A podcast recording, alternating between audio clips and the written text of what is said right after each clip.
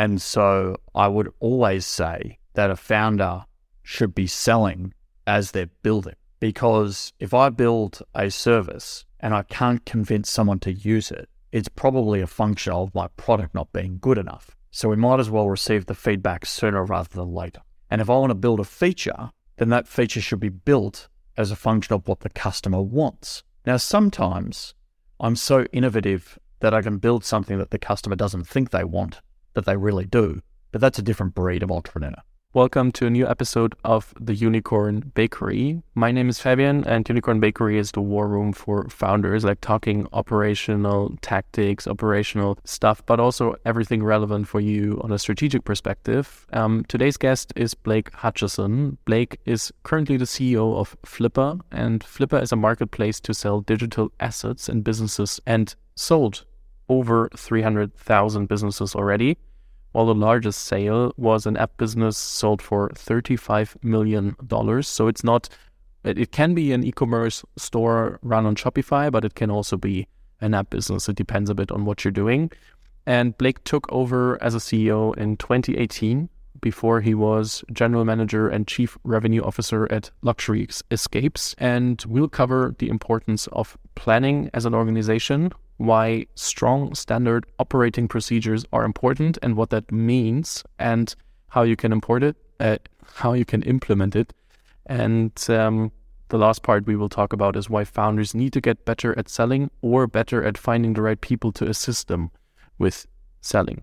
Blake, it's a pleasure. Welcome to the show. Thank you very much for having me, Fabian. It's good to be here. To be honest, I think you're the first guest from down under on the show, and I've done like 500 plus interviews now. So um, it's it's a it's a new new experience. Then uh, that's great. Um, uh, I I feel privileged, but you should uh, talk to more founders and CEOs from Australia because there's a really good businesses down here actually that are making a name for themselves globally. So anyway, let me know if you need some introductions when we finish up. I will definitely ask you about some. So let us quickly start with a brief introduction of yourself. How did you end up uh, in the venture world and especially as a CEO of Flippa? What's your journey into all the startup ecosystem? Yeah, uh, I've worked at a number of different businesses across various business models. So I think that's a really pertinent point because I have a, a unique viewpoint, um, having come from so many different diverse industries and with visibility across multiple different business models. So I've spent time at, um, you know, mostly startups or, or fast growth tech businesses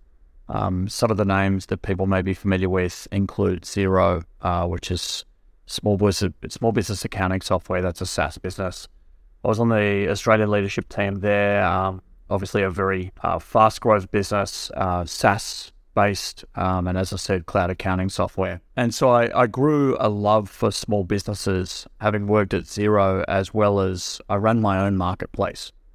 Um, so I was the founder of a, a venture-backed marketplace and a venture-backed marketplace orientated to, to specialty retail and specialty food suppliers specifically. And again, I built a real appreciation for, I suppose, the contribution that the small business owner has to the has to the broader economy. And and so I love tech businesses that orientate their problems to to solving aspects of that small business lifestyle. I also um, attempted to sell that same business on Flippa. So I became very familiar with the Flippa ecosystem many, many years ago um, and have been a fan of the business for some time. My experience um, caught the eye of the board, and having seen me work for founders before in bootstrapped businesses, they wanted someone who could take it to the next step. And so Flippa's always been global, but Flippa was bootstrapped and profitable operating out of Melbourne, Australia, but with a predominantly global audience. And so that's unique. Mostly tech, very little sales and marketing. And so they wanted someone who could come in and provide a growth lens. And so that's where I found myself, found myself where I am today. My specialty is, I suppose, finding problems within organizations and, and fixing them rigorously and quickly so as you can move on to the prospect of, of scaling and growth more efficiently. And so we've done that really well at Flippa and we're doing it really well right now. We're, we're certainly fast growth. And so, yeah, it's, it's nice to be able to share some of those operational wisdoms uh, or wisdom with um, yourself and people out there.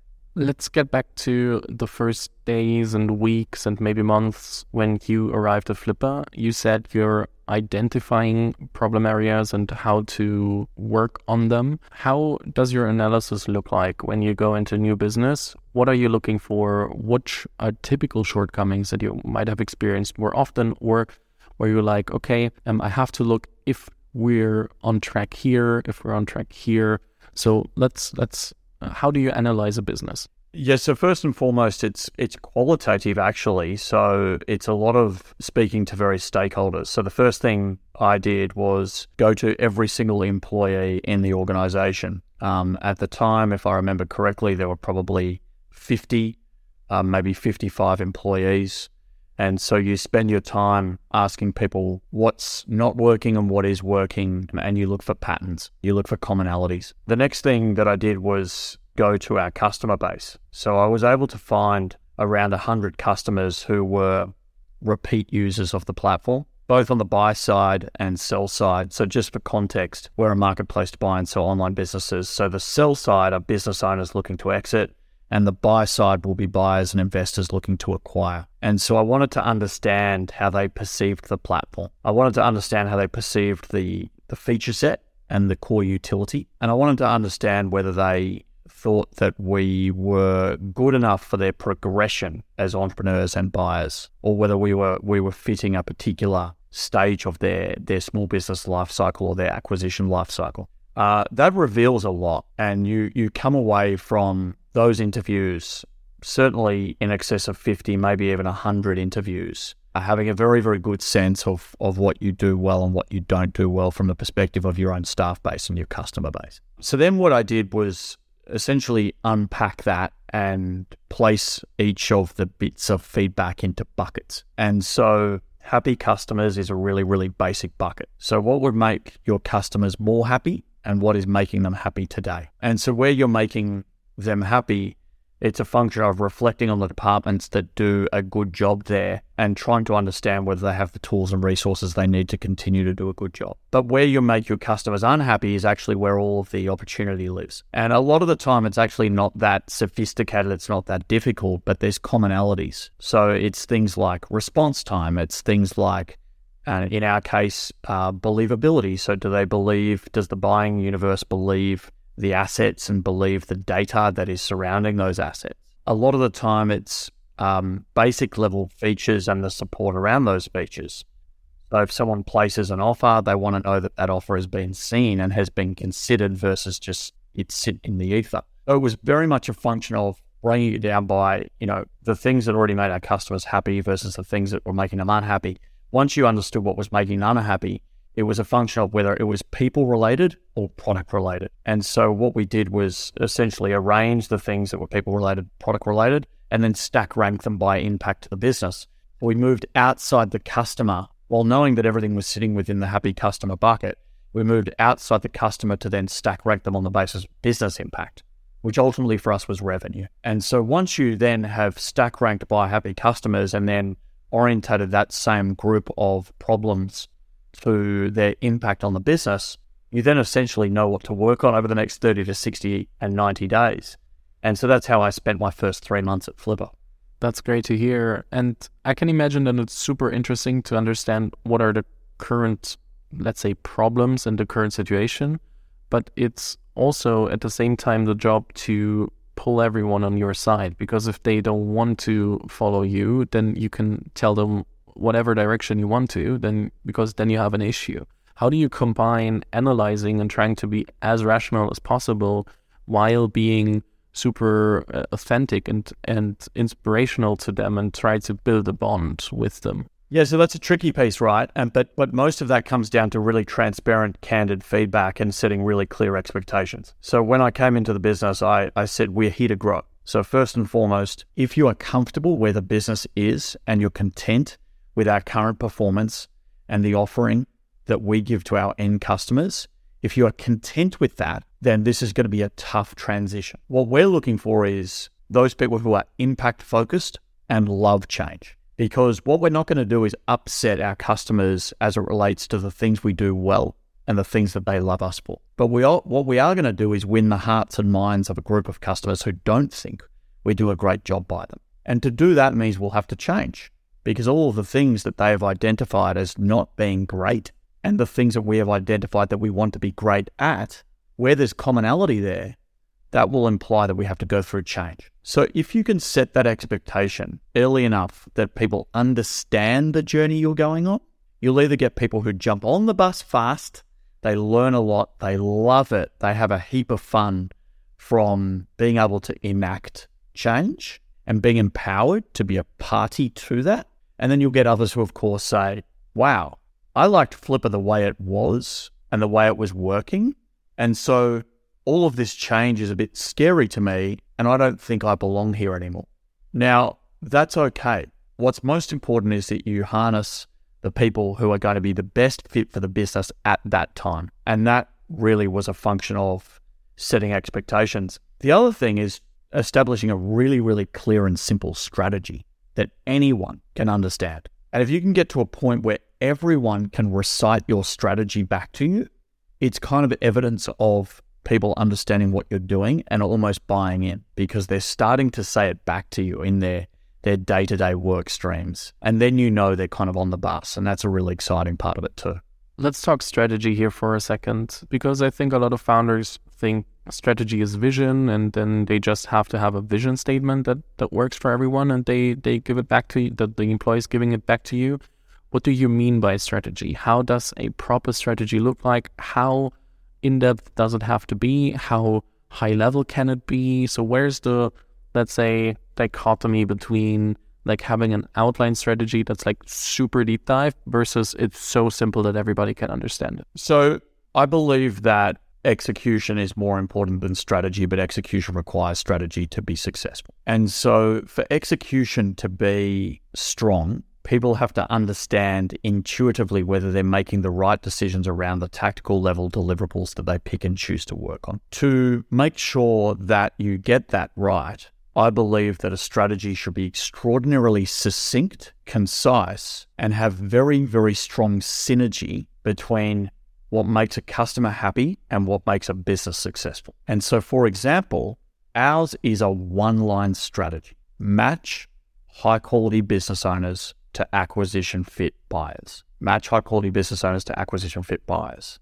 And I'd be shocked if every one of our employees couldn't recite that back to you on request. Now, the important thing about that strategy is it can get extraordinarily complex because matching is a complex phenomenon in marketplace land anyway. So then we've got to break that down into who we want to match, how you want to match, the approach you take to matching, those types of things. Then you have to look at the next part of that strategy high quality business owners. What makes something high quality? Is it because it's large in value? Is it because it's lower value? Is it because, regardless of value, it's been operating for a long time with good quality stability and a, and a history of performance? There's just so many variables in that, right? So that's why strategy can get complex very, very quickly. And you're actually better off having something which is succinct and understandable by everyone. And so what we did was try to understand again what would make the most sense to our customers while impacting us most positively. And that was the strategy that we adopted four years ago. I joined the company four and a half years ago. We adopted that strategy four years ago. That strategy is still today as relevant it was on the day it was set. We're getting better at each aspect and we're getting closer to achieving on our strategic objectives. But the strategy is still relevant today. And so I think that strategies need to be malleable, but your top line view has to be something that you can live and die by for a long period of time because otherwise it's confusing to people. They they can't see the North Star, they lose focus, and the company looks a little bit schizophrenic in its operations. Let's dive a bit deeper into the rhythm of checking in for the strategy and making sure that that company is working on the right things. How do you p- approach planning how do you approach the rhythm of checking in? Um, how do you like what is necessary to keep the con- company on track for four years working on the same strategy while small things are changing all the time? Yeah, I mean, so what we do is we have a two week planning cycle and an eight week delivery cycle, and that's repeated every 10 weeks. So, two weeks planning, eight weeks delivery, two weeks planning, eight weeks delivery. And through that two week planning session, what we do is we look at whether the things that we executed on over an eight week period had an impact and they're scored for their impact. And sometimes that is as simple as measuring revenue, but sometimes it's more complex because you've actually got to look at marketplace metrics and what the impact or, or desired objective was for any given point of execution. And so for us, it could be win listings, it could be engage buyers, it could be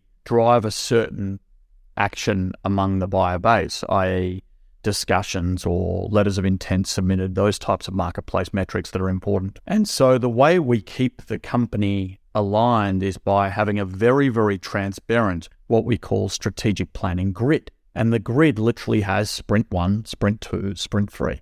And in sprint one, each department has to state what their number one objective is for the eight week sprint, what the single most important KPI is that they are trying to impact in an eight week period of time. So, for example, uh, for lifecycle marketing, that could be meetings booked for our SDR team. And the entire eight week sprint orientates to how you improve the number of meetings booked. And the strategic planning grid has details around the initiatives that we believe are going to be able to be integ- uh, implemented in eight weeks and have the most possible impact. And that happens by every department. And so then you come back in the next planning period and you say, okay, great.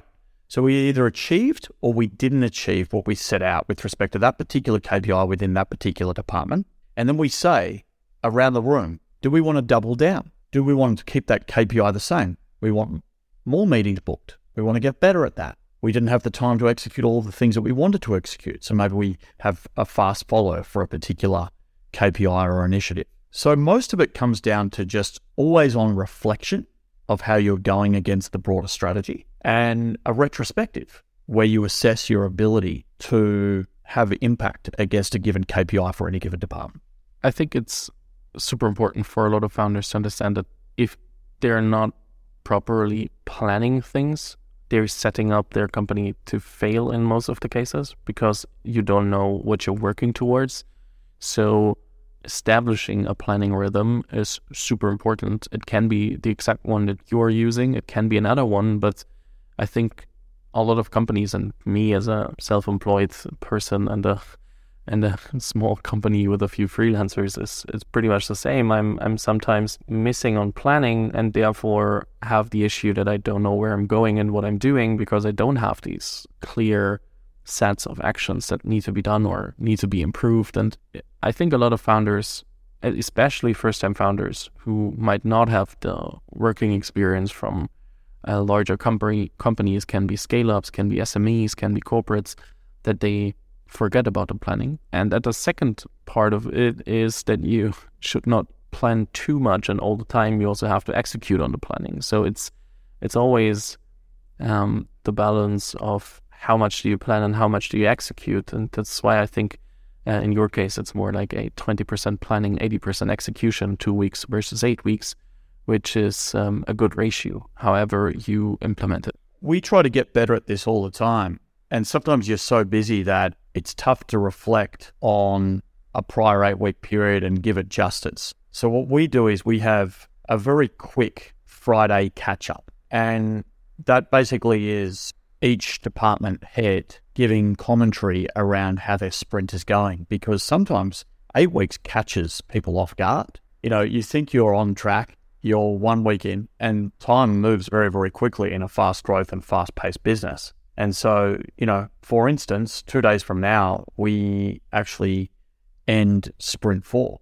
And there's certain items within sprint four that, you know, we haven't done as much on that we would have liked. And so you're always trying to get better at adjusting for the number of things you commit to that are going to have the highest possible impact within the shortest possible period of time. So you've got to continually reflect on whether your planning cycle is the right one. We also mentioned standard operating procedures, and I can imagine that they're going hand in hand with the planning as well. So maybe let us, or can you quickly establish what um, standard operating procedures are? And then we can dive a bit deeper into how you actually use them in the company to also maintain everything in high quality. Yeah, so we're better in some departments and across certain initiatives than, than others. But for instance, we have onboarding. And there's two parts to onboarding.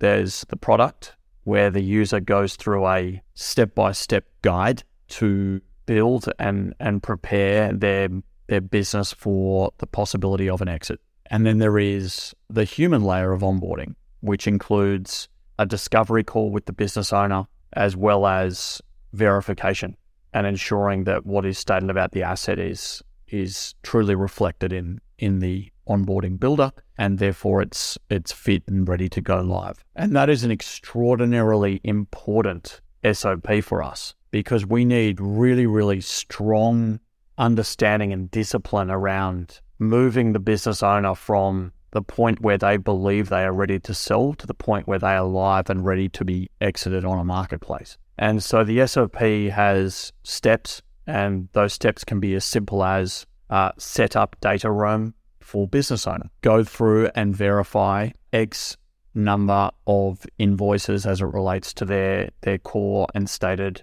primary expenses. But often the most important SOP kind of relates to setting expectations of the business owner throughout that period of time where it's kind of in no man's land between, well, they thought they were going live and they're now live on the marketplace and ready for exit. And so the SOP is both time based and practice based. So they have to deliver X number of steps within that SOP. And there are SLAs, so service level agreements, that our staff sign up to that we measure them on, which is a bit like a customer support division where it's first touch and it's time to resolution. And resolution is simply the time from which I completed product based onboarding to the time at which I am now live on the marketplace. So that SOP can occasionally break down, right? Because you think you've got a nice cadence and rhythm between your product function and your customer success function, but maybe your Zapier connection breaks um, maybe you've got new account managers on board and the rotation through HubSpot isn't auto assigning in the right way for the right geography, and therefore things start to break down.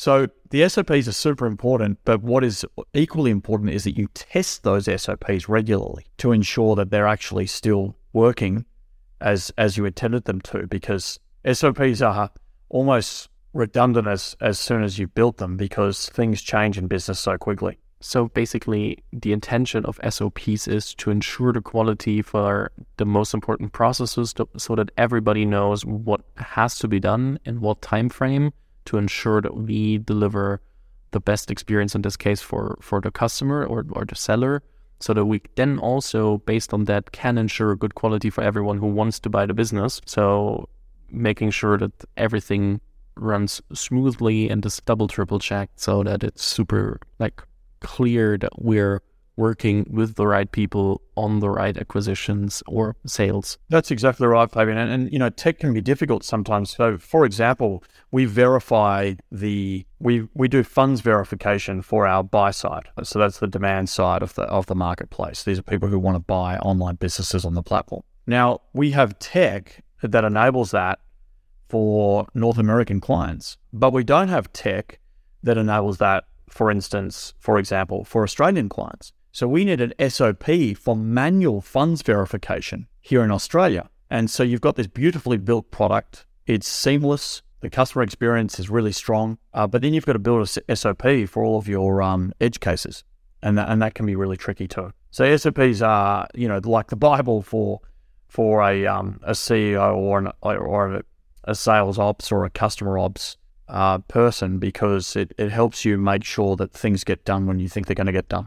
Do you also use SOPs, for example, in hiring or in other branches of the business instead of just the customer facing part? Yeah, we do. They're just not as well scripted. So, you know, for example, the hiring process, we are absolutely changing uh, because we believe we need a certain DNA of individual. And so that will, in the future, be a more formal SOP around the you know the personality type and the impact focused orientation, i.e., work ethic of the the incoming or the candidate or the incoming prospective employee.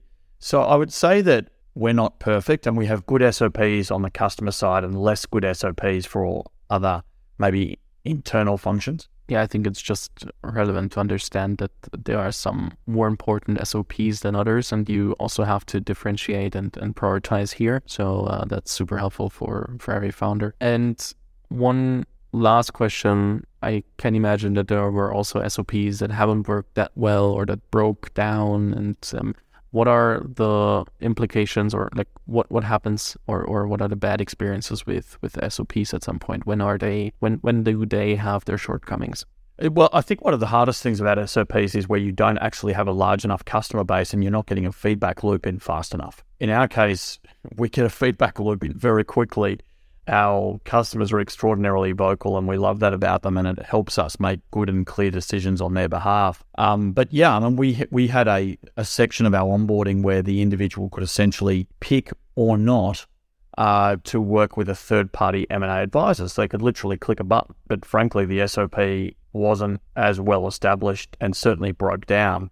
And so, long story short, you had customers who had opted in to be matched to a third party M&A advisor and the matching never happened. And so that the important thing is that you have a feedback loop and that you can respond to that feedback loop, look at the SOP, look at what the SOP implies is the operating procedure, and then go through it as a checklist and see where it broke down and then fix it. So, you know, ops is actually, you know, I love ops people and they're going to make it sound like I'm being a bit flippant, but ops jobs are kind of great because as long as you're very proactive in understanding what your customer wants and very reactive but quickly to what may have broken down, the fixes are actually relatively straightforward most often. Let's get a bit back to to the planning part because I think now that we've established um, also the the SOPs that we then also have a bit more a better understanding of uh, when things might get adjusted. For example, a super basic question, but let's say things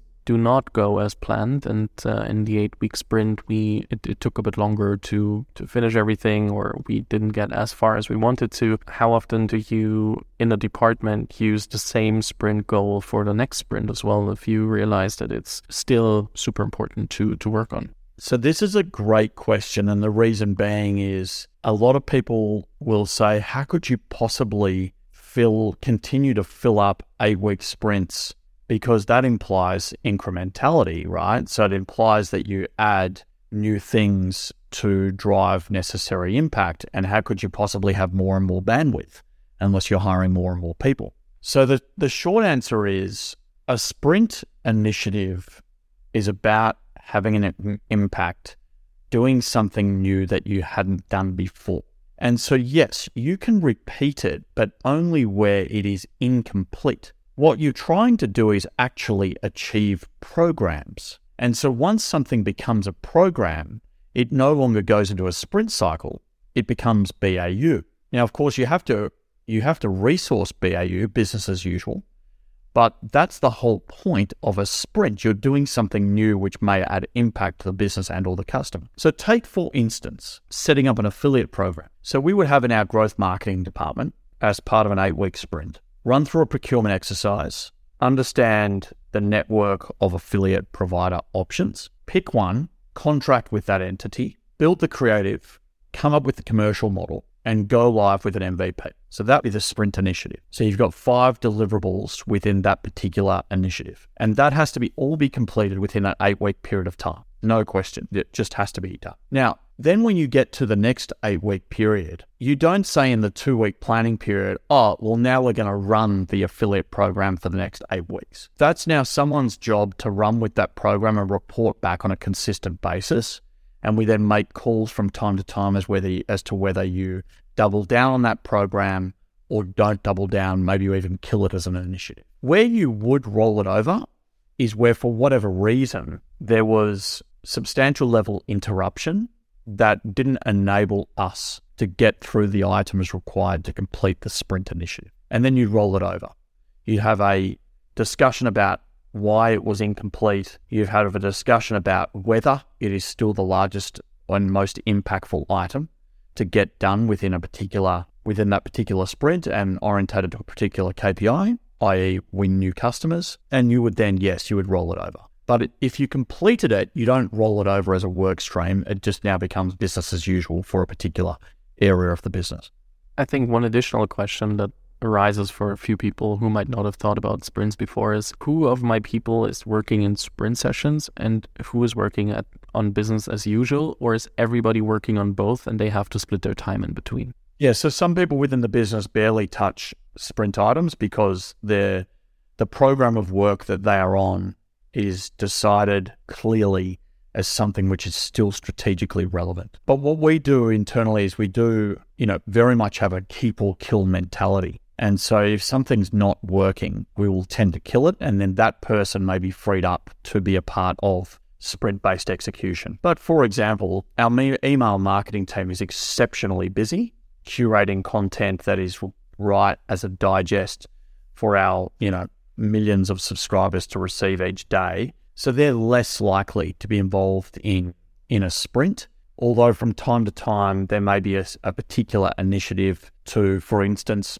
increase subscriber base, increase the subscriber base by X percent. In which case, that particular individual in that particular department might be party to the sprint and have deliverables within that. But you pick and choose. So it's very much a function of heads of get together, and then heads of will pick and choose and allocate based on where they've got bandwidth. Yeah, I think that's also super important uh, to to understand. It doesn't have to be, and, and it can also change. Like I might be on a sprint this time, and the next sprint might not be mine because I'm maintaining what I started. And then, um, as this is established, I can go back into the sprint, sprint the third or the fourth time or cycle, which is also, um, I think, very very relevant to understand. So it doesn't have to be that you have to be part of every cycle that you're that you're doing, and you have to readjust capabilities every time.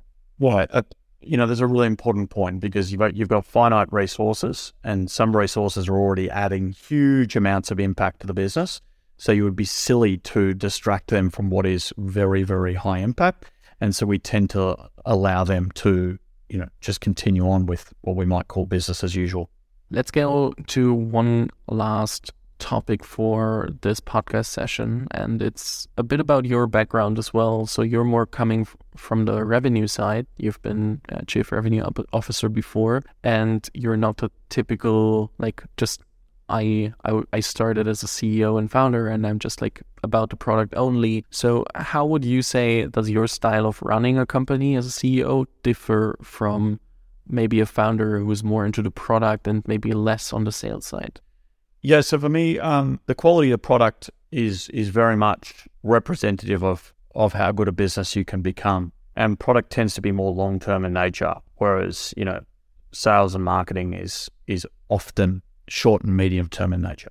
And so I would say that if you ask me to give a percentage as to where I split my time, I would say I'm actually more sick. I'm probably 60% product and 40% sales and marketing. And so I spend a lot of time with our head of product, um, thinking about marketplace dynamics and the metrics that we need to influence to be the best possible business we can. And that means, to be very, very blunt, that means that lots of business owners successfully sell on our platform. And so we want them to have lots of buyers.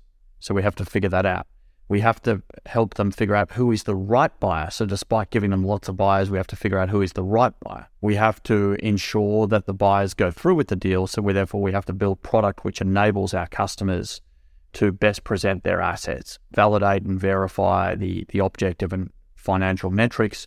And so, therefore, we've built data integrations to 15 different platforms. So, the lens from which I look at our business is very much about how do you help the end business owner successfully exit? And that means you've got to orientate to the product and what the platform does. Now, then for 40% of my time, if, you, if I was really to ask to split, yes, I'm then talking to our sales and marketing leads and, and various representatives of the business, and I'm helping them to better sell the Flippa value proposition. So to sell the tools we have.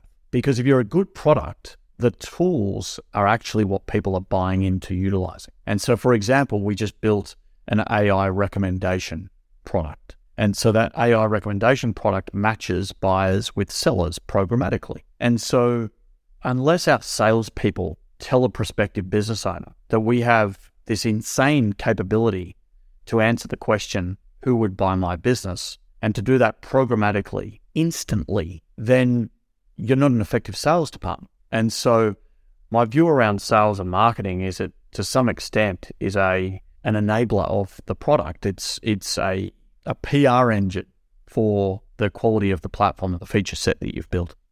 I talked to a lot of founders in the last weeks on the podcast who said, "Hey, we thought about selling way too late and we only focused on the product for a long time. And when we wanted to start to build a sales organization, it on the one hand side was hard to find the great people to understand who are the great people, but also to reiterate on our DNA as a company because we were a product company that was only focused on developing the next feature and the next feature instead of the the sales part. I know you stepped in as a CEO in this case, but you mentioned you you founded your your company earlier um, yourself. How would you approach the like? How early would you approach implementing a sales organization? How much do I, as a founder, have to care about sales? When is the right time? When it's too early for sales? So how do I approach this constant struggle?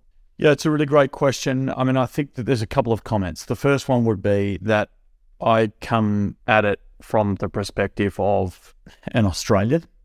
And so we have never had the the venture capital and and we've never had the capital markets that that North American um, and in particular Valley based founders may have been able to access. And so to some extent, whilst yes, you always run the two things in parallel, you have to start thinking about sales far earlier in the life cycle. And then the second comment I would say is that selling is the best feedback loop you have about the quality of your product. And so I would always say that a founder should be selling as they're building. Because if I build a service and I can't convince someone to use it, it's probably a function of my product not being good enough. So we might as well receive the feedback sooner rather than later. And if I want to build a feature, then that feature should be built as a function of what the customer wants. Now, sometimes I'm so innovative that I can build something that the customer doesn't think they want, that they really do. But that's a different breed of entrepreneur, and that's quite rare. So let's talk about the average and the most common uh, business that gets built today. And that business gets built on the basis of you being able to deliver a product and or a feature that your customers want to pay for. And so to prove that they want to pay for it, you need to start selling that's super important for everybody out there to understand that this like if you get a customer to pay for your product that's the best feedback you can get because it shows that you're actually building something valuable and that's something that if you're talking to VCs or if you're trying to financing yourself and bootstrap that's exactly what you need to show the, that you are solving a problem and you're solving a need and not only a might want because everybody's like, yeah, I would buy it at some point. So that is definitely the closest or the best version of feedback you can get and the most important you should focus on. Yeah, and we've had lots of examples, Fabian, where we've built features that people haven't used and wanted to pay for. And the good news about it is, you know, the way we, we tackle those features and problems is we always MVP. And so we get something out there, uh, we get a feedback loop in, and then we decide whether we want to double down. I think that's pretty much a note we could end the show on because we can then dive down deeper and uh, dive deeper into tactics on how to sell, how not to sell. But that's so different for a lot of businesses that I would not want to start that conversation now because then we're sitting here for a few more hours for sure. So, but thinking about the revenue side super early on to think about how is it possible to sell our product, who is actually buying our product, and then figuring out if you can um, do this while being at least at some point unit economic profitable. You don't have to be profitable as a business from day one, but trying to reach unit economic profitability as soon as possible will solve so many problems. And it sounds so easy if I say it like that, but it's like pretty much the hardest part by getting a startup off the ground and getting it from zero to one, because that's exactly what you have to prove to get towards product market fit. And if you're going there, then we are talking a, whole different conversation. But that's your first job as a founder while building a product that everybody loves that you can sell, but you don't have to have the perfect product to start thinking about the revenue part. Blake, It's been an absolute pleasure for everybody who wants to know more about Flippa or what you're working on, um, like or sharing on on your LinkedIn. I will put Flippa and like the URL of Flippa, but also your LinkedIn profile into the show notes so that uh, people can also reach out if they have questions, for example. Um, it's been an absolute pleasure having you on the show, um, talking about everything. I might ask you for a few more introductions regarding uh, Australian people. And then um, I think we will have a few more entrepreneurs from, from down under on the show. And I will definitely leave the stage for you to share the last words uh, for the audience. Yeah, thank you for having me, Fabian. Yeah, building building companies is great fun, but you're there to solve problems. So definitely tap into your customer base, be it the first ten or the first hundred, or or hopefully the next ten thousand. Um, we do that really regularly, and, and it helps us out. Um, helps us go a lot quicker and make decisions really effectively. So hopefully, um, some of what we've talked about today is helpful for everyone. And, and thanks for the opportunity to be on the show, Fabian. Thank you, Blake. Vielen Dank fürs Zuhören. Falls dir diese Folge gefallen hat, dann musst du auf jeden Fall mal den Unicorn Bakery WhatsApp Newsletter auschecken. Dort bekommst du ein bis zweimal die Woche von mir äh, entweder eine persönliche Sprachnotiz oder eine Content-Empfehlung, Blogpost, Video etc. für Dinge, die du als Gründer unbedingt wissen, lesen, hören musst. Am einfachsten ist es, du klickst auf den Link in der Beschreibung und meldest dich an. Ansonsten kannst du auch auf jungthemapodcast.com slash newsletter gehen.